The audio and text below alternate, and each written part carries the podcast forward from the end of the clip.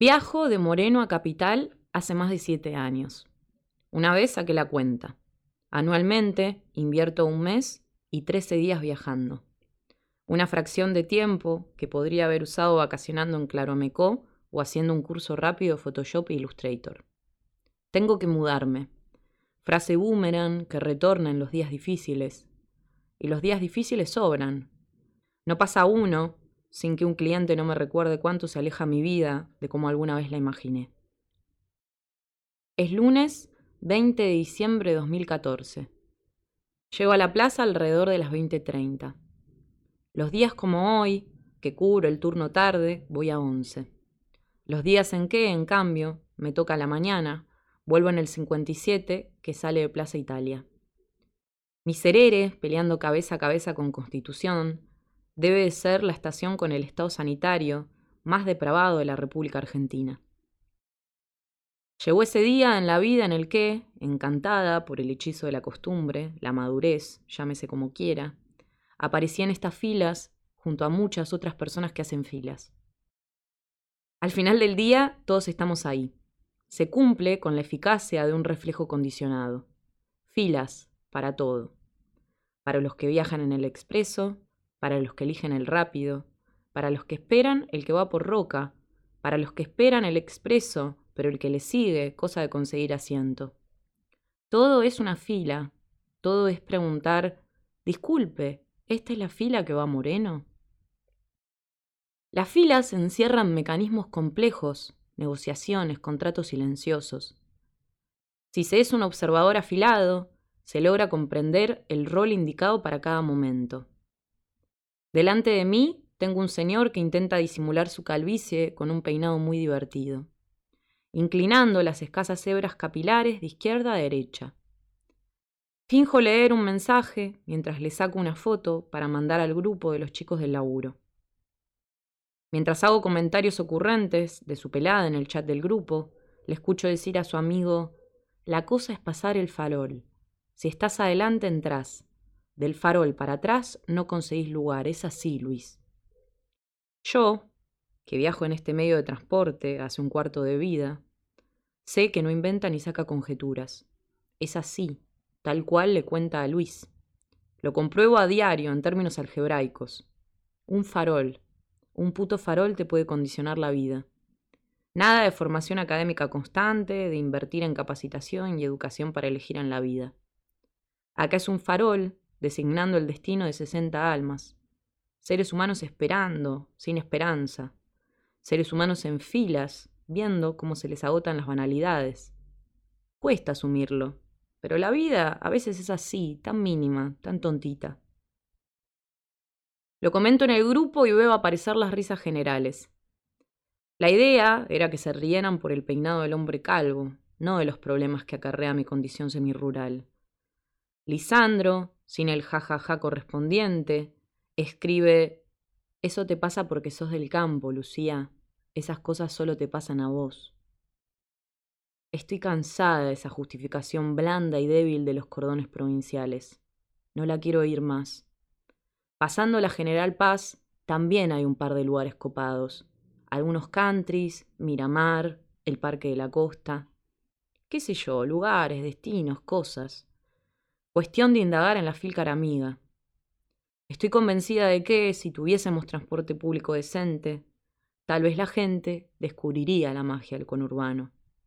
Todo esto lo pienso, me lo susurra la ira al oído, pero solo me remito a contestar, ay, perdón, no te quiero molestar con mis problemas proletarios. Me imagino que en Palermo tienen dilemas mucho más complejos por resolver, como ver si piden helado en Chungo o a Fredo. La fila avanza. Miro el farol. Trato de comunicarme en un dialecto que se transmita por un principio de fotodinámica. Déjame entrar. Hace frío. Me estoy meando. El de al lado tiene olor a tapir. Todo esto transcurre mientras un señor que vende pelotas de látex luminoso grita La bola de Harry Potter, la auténtica, la única. Y lo último que puede llegar a compartir esa pelota es algún tipo de vínculo con Harry Potter. ¿Es que este señor no leyó el libro? Pienso mientras miro atentamente a ver si la fila avanza. No había pelotas, Era una piedra, está en la tapa. En ese preciso instante, una señora vestida en colores arena, con un toldo por flequillo, se me acerca y me da charla. Yo tengo la facultad de parecer buena mina frente a los ojos de los extraños. Y hay gente que tiene la facultad de hablar con extraños. Me pasa todo el tiempo. Gente sin ningún tipo de fobia social o miedo escénico. Algún día la clínica Mayo hará algún estudio al respecto. El diálogo entrador de esta señora es algo sin precedentes. ¿Viste el accidente de tren que hubo? Y ay, qué desgracia, pobre gente. ¿Y vos en qué vagón ibas? Y no, señora, no, yo no estaba en ese tren. Y pero si hubiese sido, ¿en qué vagón habrías estado? La señora sueña con ser guionista de destino final. Y esta es una doña bien, pero se me acercan todos, vagabundos, indolentes, las palomas con sus cagos paracaidísticos, el de las pelotas de Harry Potter, el que vende el chocolate Hambler y el espejo doble fax. ¿Y yo qué? No sé, mi cara engaña. Me gustaría responderles a los extraños con ganas de intercambiar un diálogo intrascendente. Mirá, te agradezco, pero a mí el silencio no me incomoda. Me incomodan los sujetos como vos que quieren matar el tiempo a expensas del tiempo ajeno. No es algo que me enorgullezca. Ya lo charlé en terapia. Pero bueno, señor, señora, en 3, 2, 1, esta conversación de compromiso va a terminar.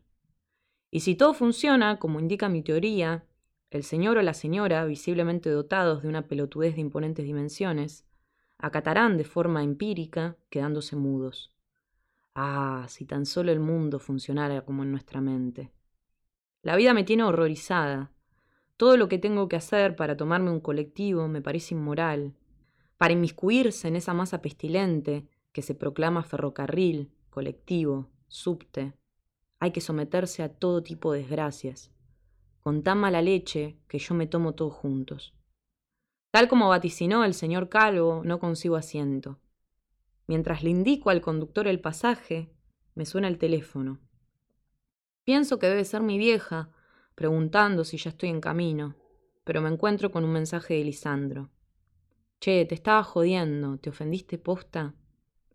Quiero explicarle que no, que mi manera de vincularme con los hombres que me gustan es el contraataque, que la única forma que encontraba mi padre de vincularse conmigo de pequeña era peleando, entonces ahora la calma me asusta.